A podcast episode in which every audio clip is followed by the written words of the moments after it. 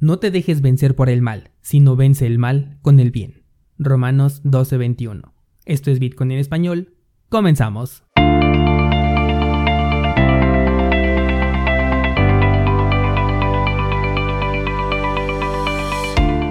Hola, soy Daniel Vargas y esto es Bitcoin en español, un lugar donde hablamos de la tecnología más revolucionaria desde la invención del Internet. ¿Crees que estoy exagerando? Ponte cómodo y déjame ser tu guía en un camino sin retorno, el camino a la descentralización.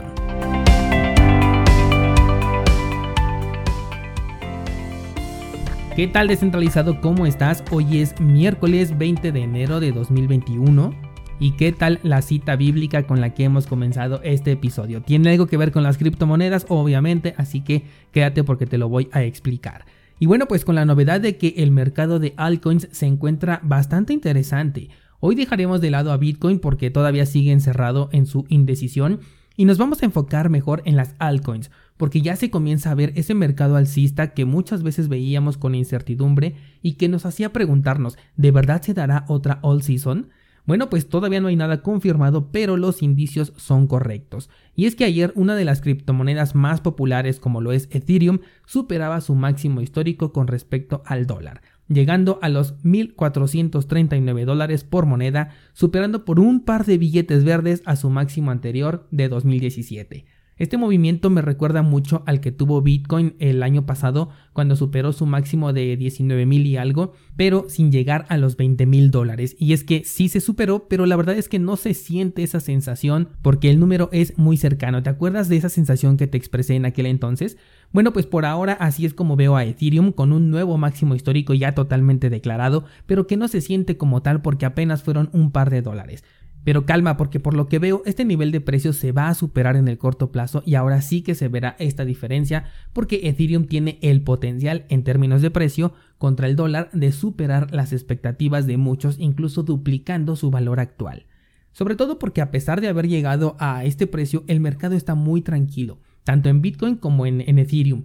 En términos de gas, que es la comisión por transacción de Ethereum, se mantiene estable, lo cual quiere decir que hay calma en el mercado. Además, vimos un retroceso en el precio, pero lo que no vimos fue una caída, o sea que todavía no hay una toma de ganancias. Además, hay que recordar también que hay una gran cantidad de Ether que está bloqueado en el contrato inteligente que va a dar paso a Ethereum 2.0 en algún punto de esta década. Por lo que la liquidez del mercado se ve reducida enormemente y esto hace que la moneda tenga otro soporte para continuar subiendo.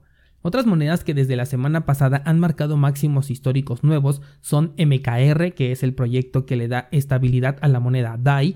Eh, tenemos también a Chainlink, de la que de hecho vamos a hablar en un momento. Tenemos a REN, la moneda de Binance, entre algunas otras. Todo esto que te estoy hablando de estas altcoins es en términos de dólares. Y quiero que quede aquí algo muy claro, y es que estas apreciaciones en dólares, por supuesto que son muy buenas y son excelentes para incrementar tu posición en dinero fiat si es que este era tu objetivo pero están hablando más de la debilidad que tiene el dólar frente al mercado de las criptomonedas que de la fuerza que están tomando las criptomonedas de las que estamos hablando. Es decir, lo que estamos viendo en realidad es una devaluación del dólar frente a estas criptos que mencionamos.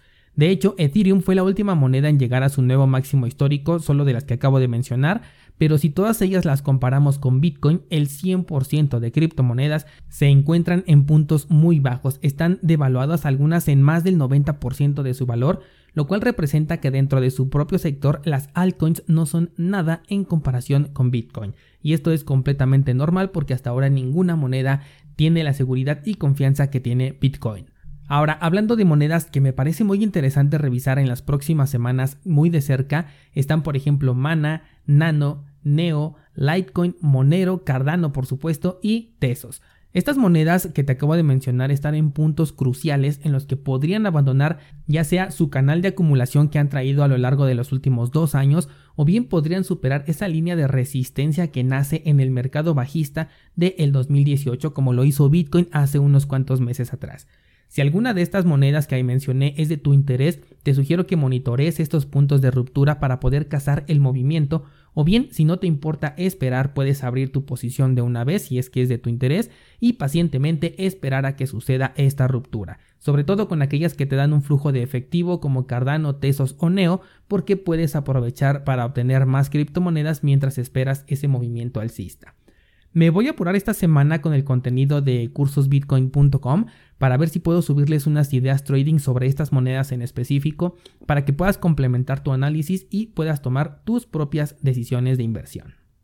Y bueno, pues ahora sí pasemos a las noticias y voy a comenzar hablando de Chainlink, un proyecto que me parece muy interesante pero con el grave error desde mi punto de vista de haber construido su base en la red de Ethereum, una nota que te compartí ayer por Instagram dice que el 80% de tokens Link están en tan solo 125 billeteras. Y hay que recalcar que una billetera no es igual a una persona. Quiero decir que una sola persona podría tener en su poder 10 billeteras diferentes por poner simplemente un ejemplo.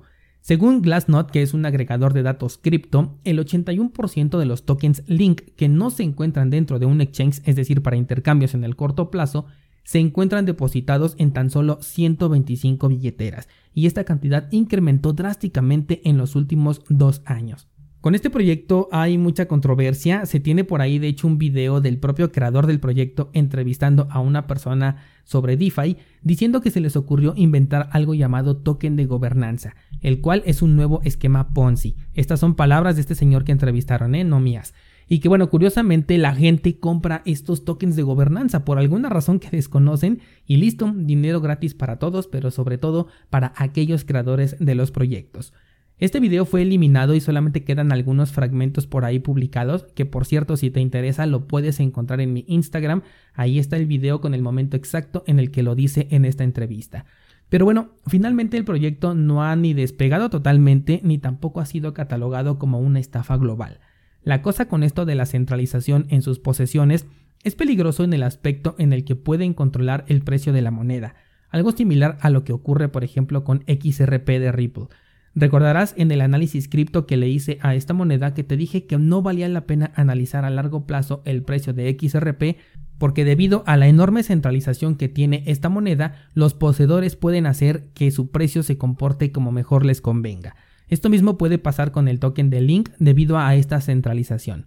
Ahora, si separamos precio de lo que es proyecto, el proyecto sigue teniendo utilidad siempre que esta centralización no les permita cambiar las reglas del consenso. Aquí sí es donde me preocupa un poco, ya que como esta moneda de Chainlink tiene el protocolo de prueba de participación y en estos protocolos a mayor tenencia tienes un mayor poder sobre la red, entonces es donde se comienza a perder la confianza. Es como cuando hablamos de Ethereum 2.0 y que la mayor parte de los que bloquearon su Ether son empresas y fundadores. Esto les da un mayor poder de voto a ellos y a saber lo que pueden hacer después. Según esto se tienen muchas barreras de seguridad pero como no se han puesto a prueba, esto es justo lo que vuelve a la prueba de participación un sector experimental que todavía no está a la altura de la prueba de trabajo. Así que eh, de por sí Link no está en mi portafolio simplemente por ser un token ERC20, pero con esta noticia me mantengo un poco más reservado en cuanto a hacer una criptomoneda que pueda considerar para mi portafolio. De cualquier forma, en términos de dólares también está en máximos históricos, así que si llegara yo a considerarla para invertir sería en un par de años cuando su precio se vuelva a devaluar. Pasemos a otra noticia y vamos a hablar del señor Brian Brooks. Este señor es el contralor interino de la moneda en Estados Unidos, te hablé de él cuando fue nombrado para este puesto. Y bueno, pues este señor se ha dado cuenta de el poco control que pueden ejercer contra las finanzas descentralizadas y en general contra todo aquello que se rige a través de un protocolo. Esto porque las leyes solamente son aplicables para las personas y las regulaciones solamente se le pueden imponer a personas físicas o morales, es decir, a individuos o a empresas. Pero ¿qué pasa con la llegada de los bancos autónomos como el señor Ryan los ha llamado? Pues resulta que no es posible regularlos porque no tienen sobre quién recaer el peso de esta regulación. Esto me parece muy interesante e importante que le demos seguimiento porque puede marcar un cambio de paradigma en las regulaciones de aquí en adelante. Ahora estas regulaciones podrían hacerse directamente hacia la tecnología. Es decir, es posible que en el futuro se bloquee el acceso desde tu proveedor de Internet a ciertas páginas por considerarlas de alto riesgo o no reguladas, y es ahí donde entraría todo este selecto grupo de finanzas descentralizadas y además las plataformas que no son reguladas como exchanges o carteras.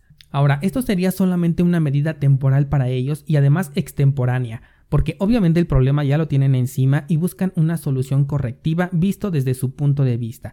El detalle está en que cuando esta solución, entre comillas, sea impuesta, los criptoentusiastas podremos migrar simplemente a aplicaciones a nivel de protocolo. Es decir, ya no trabajaríamos en una página web, sino con programas descargables que instalaríamos en nuestra computadora o en nuestro dispositivo móvil sin operar directamente en la web, lo cual es más complicado de regular, además de que es mucho más fácil migrar de un protocolo a otro que poner en curso una nueva regulación y bloqueo por cada servicio nuevo que sale al mercado. Me gusta mucho leer este tipo de notas porque significa que realmente el entorno en el que nos encontramos se está volviendo resistente a la censura de una u otra forma.